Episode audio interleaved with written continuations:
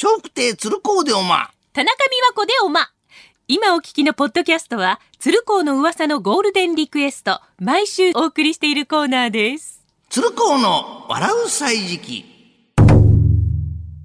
さあ、この時間は今話題の人物、旬の食べ物、季節の行事や出来事など小話にしてお届けします。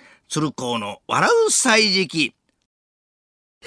さて、あさってからは一年納めの大相撲九州場所が始まりますね。えー照ノ富士はちょっと休場だそうですが、そこで今日のテーマはお相撲です。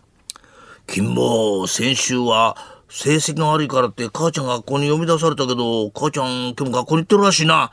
そうなんだよ、お父ちゃん。どうした？また成績のことで呼び出されたのかい？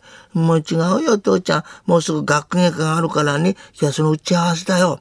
なんだ、学校よりの話し合いか。それで、それって相撲と同じだな。だからさ、学校も相撲も呼び出しの後には行事が控えておる。お相撲を見ていると力士は塩をまきますが、あれは清めの塩。土俵を清め、神聖な場所にするという意味があります。また怪我をしないように神に祈るという意味もあるんだそうですよ。父ちゃん、ここが国技館か。テレビで見てより広いんだね。そうだな。ほら、お相撲さんが出てきたと。わあ、豪快に塩巻いてるね。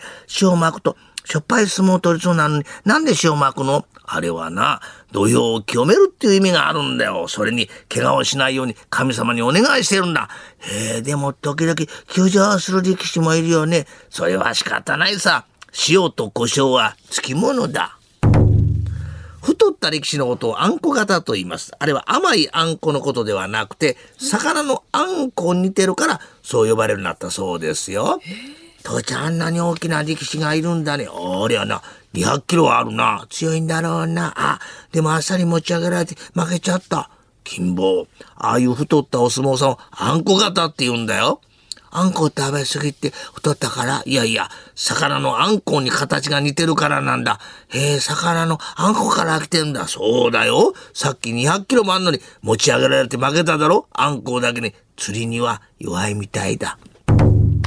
大相撲といえば番付表にはそれぞれの出身地が書かれておりますね。取り組む前に出身地もアナウンサーされるほど郷土色を大切にしております。昔から江戸の大関より土地の三段目という言葉もあるそうですよ。父ちゃんやっぱ横綱は大きいね。そうだな。それに今日は地元の応援団が来てるから意地でも負けられないだろうな。あ、取り組みが始まった。すごいね。あんなに押されてるのにピコともしないね。そうだな。もともと重いのに今日は地元ファンの思いも背負ってる。これじゃ動かんさ。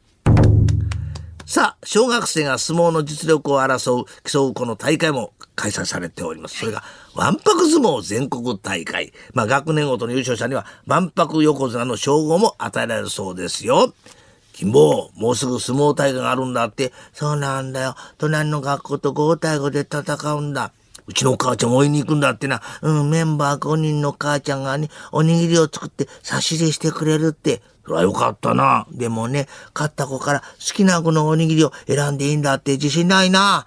おにぎりがかかってんだ。それはまさに結びの一番だ。鶴光の笑う歳時期、来週もお楽しみに。